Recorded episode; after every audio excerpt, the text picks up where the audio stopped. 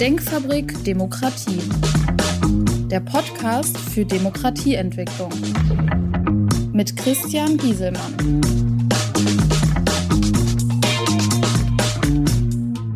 Hallo, mein Name ist Christian Gieselmann. Ich beschäftige mich mit Politik, Wirtschaft, Gesellschaft unter dem Aspekt Haltung und Verantwortung. In der übergeordneten Reihe selektive Globalisierung beschäftige ich mich mit dem freiwilligen Verzicht auf Geschäfte mit Russland bisher, die Nachkriegsordnung und wie neue Handelsbeziehungen mit Russland aussehen könnten. Der Hintergrund ist, dass der Ukraine-Krieg nicht nur die Gesellschaft an sich betrifft, sondern auch wir als Unternehmen damit uns beschäftigen müssen. Wie gehen wir damit um? Wie können wir das für unser Unternehmen auch so umsetzen, dass es für alle handhabbar ist? Heute möchte ich mich damit beschäftigen, wie selektive Handelsbeziehungen aussehen könnten und gleichzeitig die Beschaffung gesichert ist. Wie können wir Handelsbeziehungen mit autoritären Staaten überhaupt umsetzen? Bei Imperialisten, Kriegstreibern wie Russland habe ich mich ja schon geäußert, dass es eigentlich nur einen Stopp aller Handelsbeziehungen geben könnte. Bei allgemeinen autoritären Staaten ist das ganze Thema viel komplexer, sehr schwierig teilweise.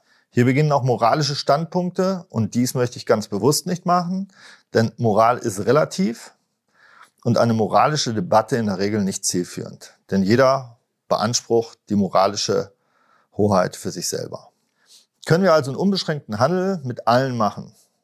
Hier vielleicht zwei Extrembeispiele. Nordkorea, da ist keine Einreise möglich, keine Kontrolle der Kommunikation möglich, keine Überprüfung der Arbeitsbedingungen, keine freien und fairen Handels- und Vertragsbedingungen.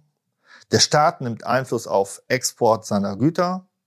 Eigentlich geht es auch wegen dem Lieferketten-Sorgfaltsgesetz nicht. Die Konsequenz daraus ist kein Handel mit Nordkorea. Ein Beispiel von der ganz anderen Seite. Ungarn ist eine Demokratie. Die Staatsführung ist ein wenig eigenwillig, wenn man das so formulieren darf. Ungarn ist Mitglied der EU. Wir haben freien Marktzugang, freie Kommunikation. Arbeitsbedingungen sind überprüfbar und standardisiert. Freie Vertragsbedingungen. Staat nimmt keinen Einfluss auf Export freier Güter. Also ist eine Konsequenz daraus der freie Handel. Das sind zwei extreme Beispiele. Wie gehen wir also mit anderen autoritären Ländern um? Wollen wir eine Differenzierung anderer Länder nach Kriterienkatalog? Das ist mühselig. Objektive Kriterien, eventuell möglich. Die Bewertung der Kriterien ist allerdings schon wieder subjektiv, weil die Wertung sich ändert. Mein Fazit, keine Handelsbeschränkungen mit autoritären Staaten. Denn wo fangen wir an und wo hören wir auf? Das wird eine reine moralische Diskussion werden, die nicht zielführend sein kann.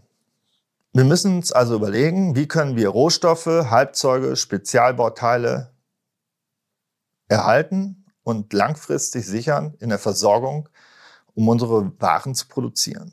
In Russland ist der Handel durch Wandel gescheitert. Bei anderen Staaten ist dies nicht so unbedingt bisher abzusehen. Staaten setzen allerdings auch den Handel als Druckmittel mit ein. Das heißt, offen oder weniger offen werden bestimmte Güter nicht exportiert oder nicht importiert. Wir sollten diese Handelsbeziehungen offen lassen, uns die Option erhalten. Trotzdem sollten wir vorsorglich unsere Lieferquellen überarbeiten und eine Second Source aufbauen. Eine Unabhängigkeit und Robustheit gegenüber staatlichen Akteuren sollte jeder für sich erarbeiten.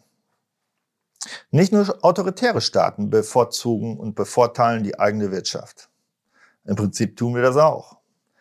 Teilweise ist das natürlich unabdingbar bei Rüstungsgütern.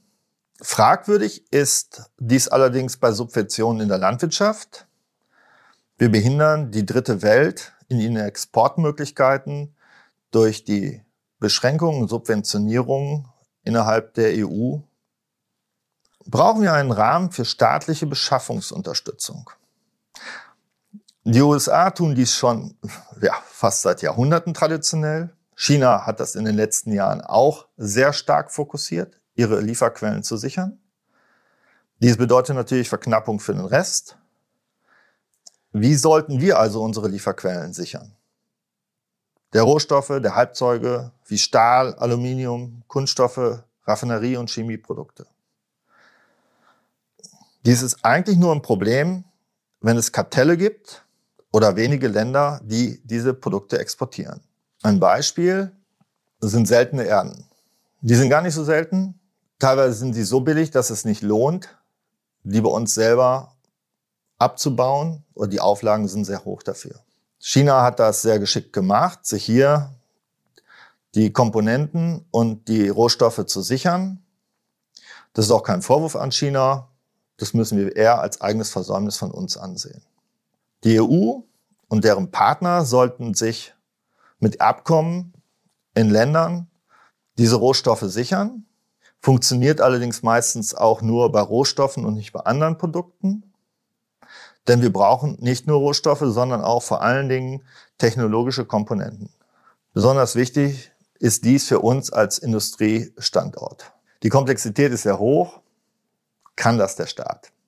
Beziehungsweise die EU oder ein internationales Bündnis? Eigentlich nicht.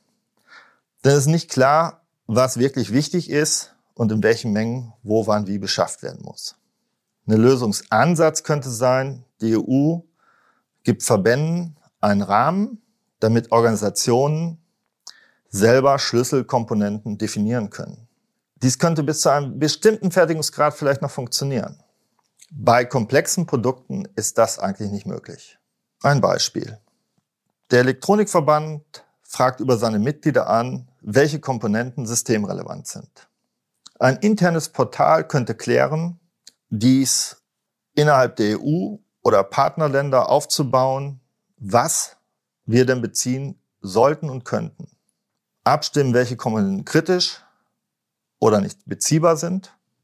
Die Produktionsfähigkeit kritischer Komponenten klären, ob wir die selber herstellen können innerhalb unserer Partnerländer die Bedarfe ermitteln und monitoren, Mindestlagerungen aufbauen, Produktionskapazitäten erweitern. Dies ist auch übertragbar für andere Branchen wie die Chemiebranche mit ihren Grundstoffen.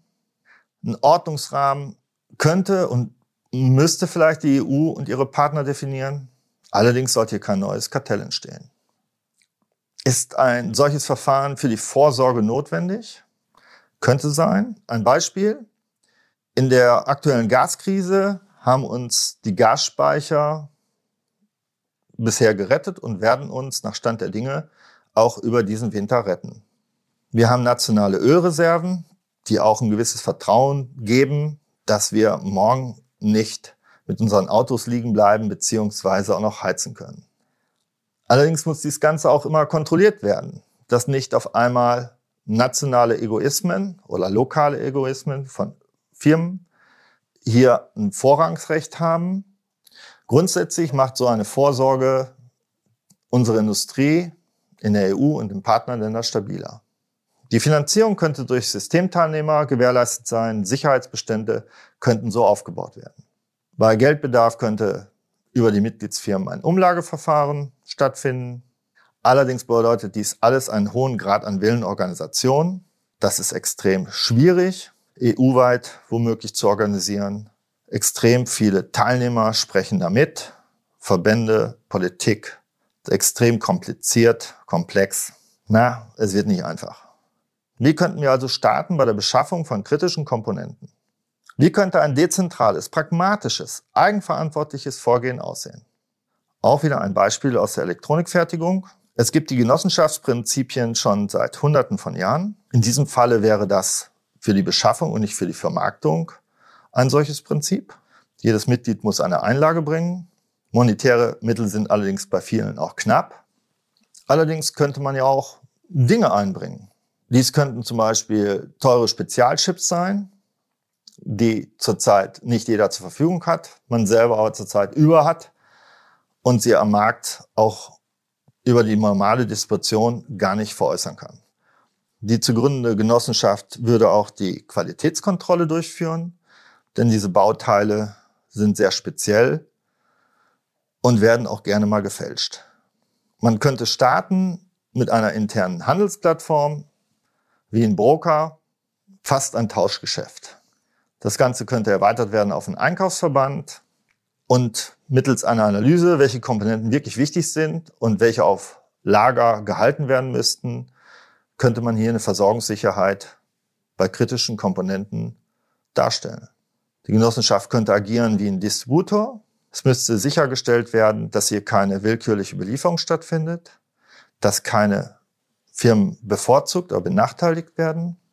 Hierüber wäre die Produktionsfähigkeit deutlich erhöht.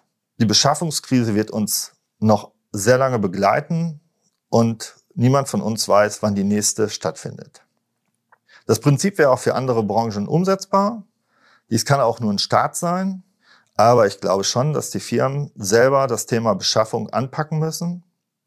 Das fällt Konzernen leichter. Wir Mittelständler haben da unsere Probleme, international selbstständig zu agieren, um die Sachen ranzubekommen. Und dies wäre vielleicht dann auch der Schritt, die Versorgungssicherheit zu erhöhen. Ich bedanke mich bei allen, die mir heute gefolgt sind. Ich freue mich auf ein Feedback per Mail oder bei LinkedIn über die angegebenen Kontaktdaten. Ihr Christian Giesemann. Das war Denkfabrik Demokratie. Feedback per Mail oder auf www.denkfabrik-demokratie.de.